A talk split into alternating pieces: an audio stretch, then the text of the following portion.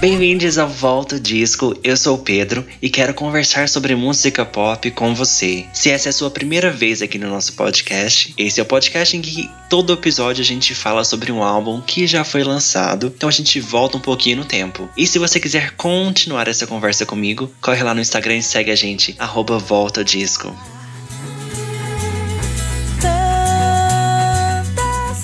Para comemorar um ano de podcast, vamos fazer uma série especial com cinco reviews de álbuns. Então a gente vai olhar, revisitar cinco álbuns. E se você quiser me recomendar um álbum, já sabe onde ir. Arroba Volta Disco.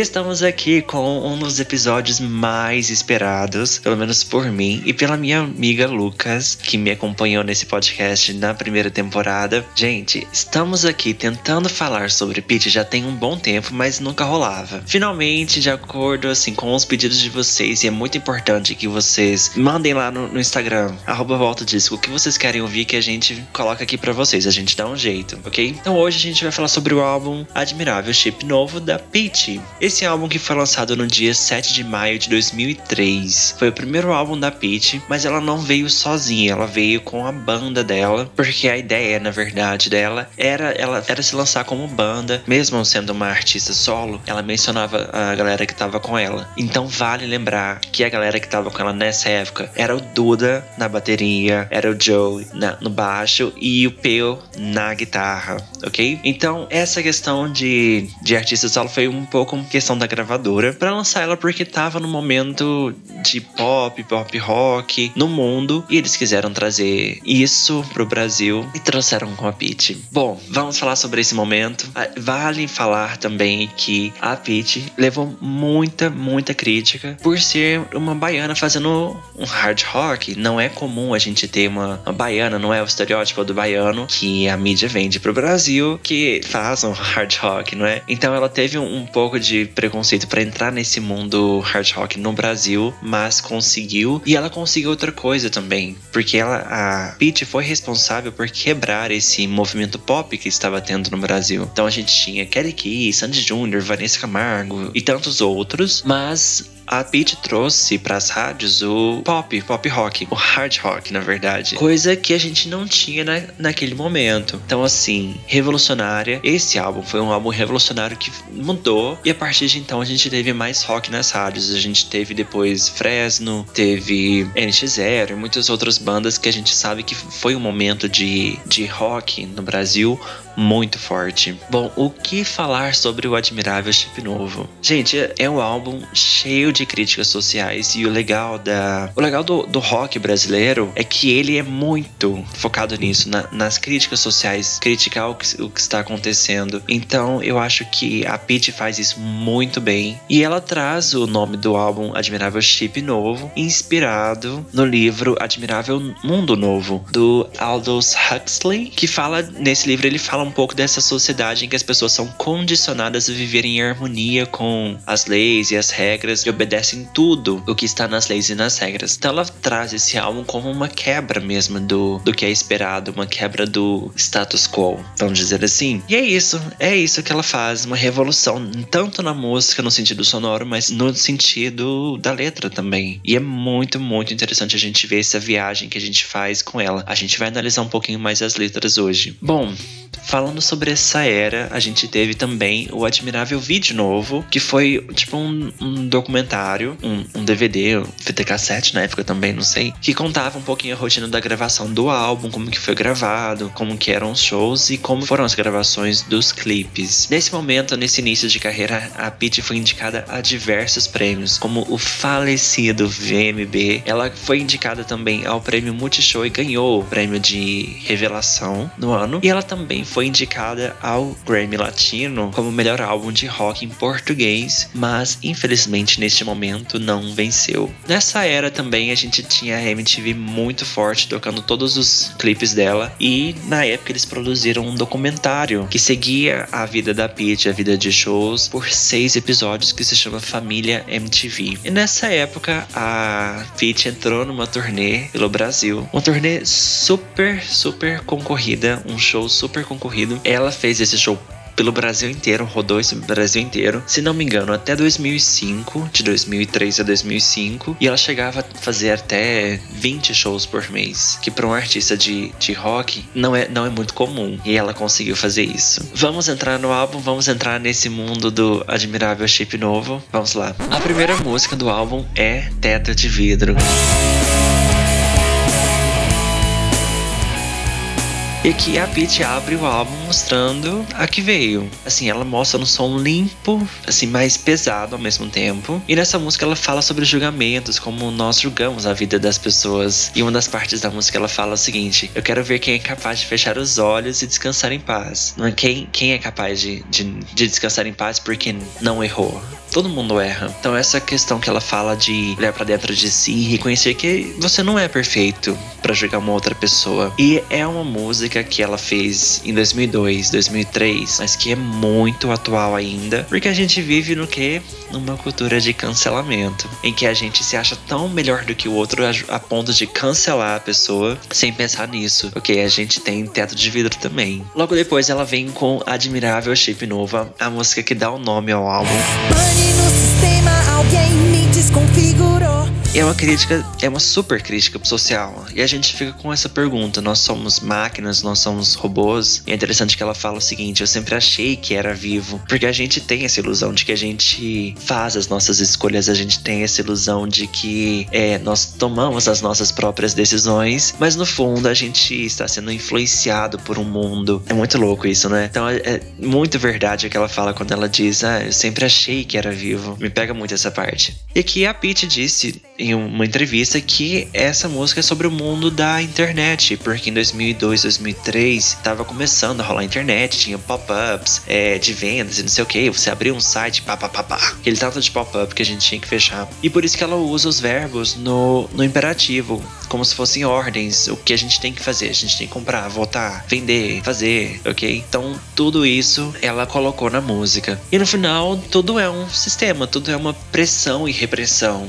E se alguém se, se rebela contra isso, eles reinstalam o sistema, eles te colocam numa caixa de novo. E eu acho que isso é, é genial. A gente pode se relacionar muito com o dia de hoje no sentido de, de pessoas iguais, máquinas também. Nós continuamos máquinas, a gente produz o mesmo conteúdo, a gente é, imita o mesmo padrão. Gente, eu de verdade, eu tô pirando com esse álbum aqui. E logo depois a gente vem com máscara. O é ser você, mesmo que seja estranho, seja e essa música foi o primeiro single do álbum. E ela começa falando nessa música sobre querer conhecer a pessoa. Tipo, tira essa máscara e deixa eu te conhecer. Deixa eu ver o o que tem por trás para eu saber se eu gosto, para saber quem que você é realmente. E essa ideia de que todos nós usamos máscaras para viver em, em sociedade, mas no fundo ninguém é igual. E isso, gente, toca muito também no, no que acontece hoje em dia, não só de máscara, mas nessa, nessa questão de sermos todos iguais. Eu ter que fingir me transformar hoje, não colocar uma máscara, mas modificar o meu rosto, o meu corpo, para que eu seja parecido com uma outra pessoa. Nessa época de Instagram, de faceta nos dentes, de harmonização facial. Não é muito louco que a gente esteja nesse momento ainda muito mais além de. Porque em 2002, 2003 a gente mascarava com o quê? Com o modo que a gente agia, com as roupas e tal. Hoje em dia não. A gente mascara até com, com transformações do nosso próprio corpo. É muito louco isso. Depois a gente chega num lado um pouco mais pessoal, que é Equalize.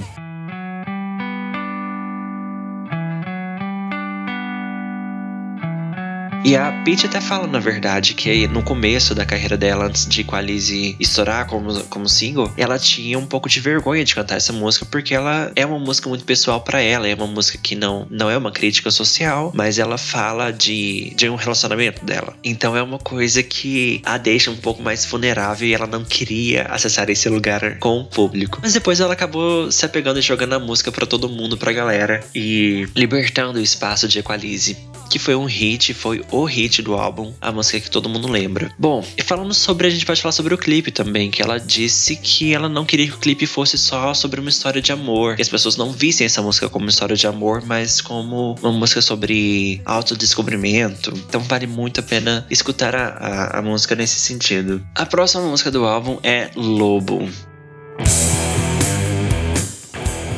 E cara, nessa música ela fala sobre como o homem é o lobo, como se o homem que fosse. O homem é agora um animal irracional que visa a destruição. A causa das guerras é, é o homem, o homem que cria tudo. E ela fala nessa música muito interessante sobre é, a origem da guerra, sobre o, no início do tempo, no início da humanidade já tendo guerra, porque a gente não sabe viver em paz. Então, desde que o homem tem o homem na Terra, não tem paz, porque o homem sempre, sempre faz guerra. E ela fala nessa música muito interessante uma parte que ela fala que nós vivemos como os nossos ancestrais. A gente repete padrões de pessoas há milhões de anos atrás, que é esse padrão da, da guerra. Muito legal. E aqui a gente tem musicalmente, sonoramente, ok? Eu falei, falei um pouco mais é, da letra, mas sonoramente a gente tem uma pegada um pouco mais pesada. Não sei se essa música tocaria na rádio na época, mas é, é vale muito a pena ouvir a música. Depois a gente vem com Emboscada.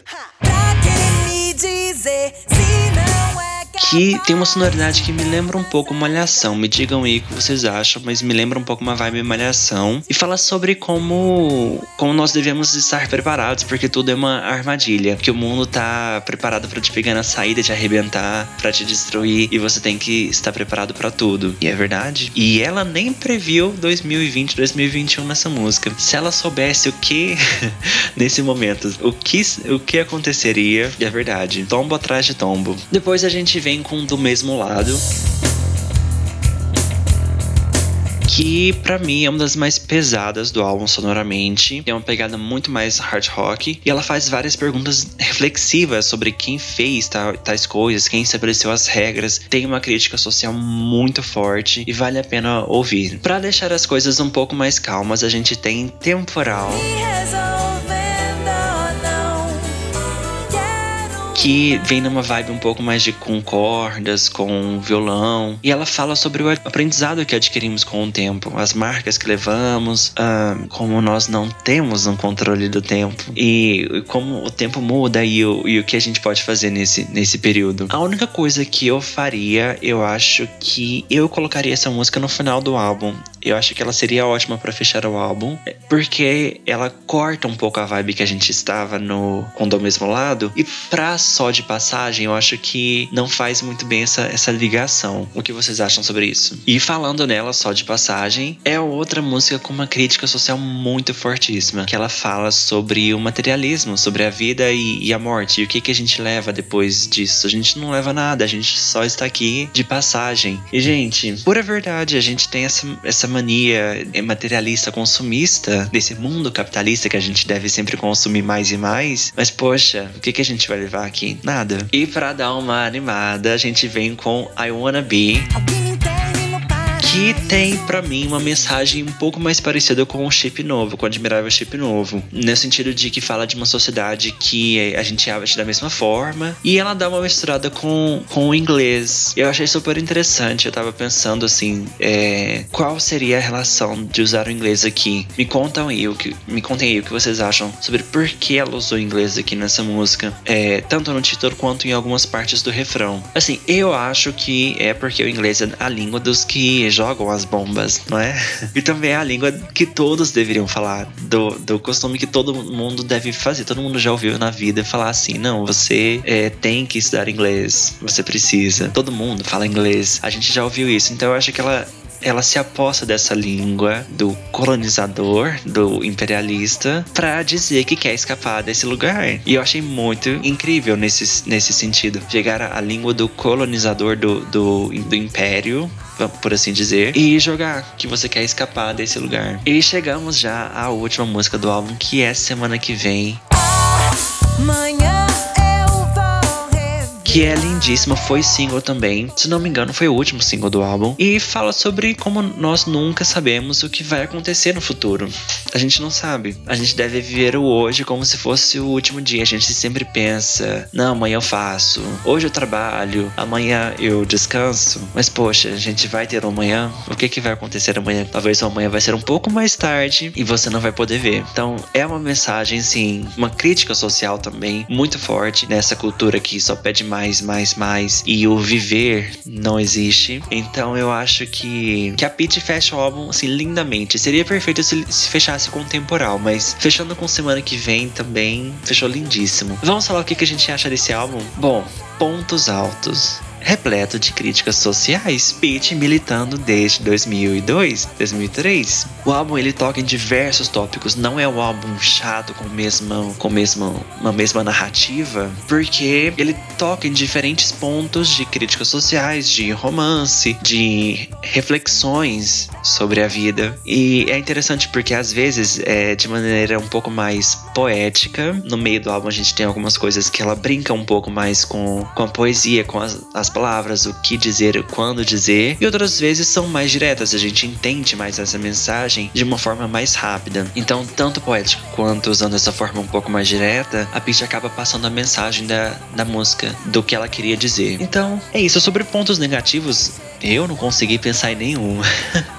Me contem o que vocês acham que seria um ponto negativo. Acho que para mim a única coisa negativa é temporal ser no meio do álbum, porque dá uma quebrada mesmo, eu colocaria por último. Até porque é mais mais tranquila do que semana que vem. Mas me contem aí o que vocês acham. Inclusive, comenta aqui nos comentários se você se tiver comentário onde você tá me escutando, ou corre lá no arroba volta disco e me conta na última foto, na foto divulgando esse episódio, o que você acha desse álbum, ok? Eu quero muito saber. E é isso. Curtiram a nossa volta ao admirável chip novo? Bom, tá na hora de, de reinstalar o sistema, então eu vou indo. Beijos, até a próxima. Tchau, tchau.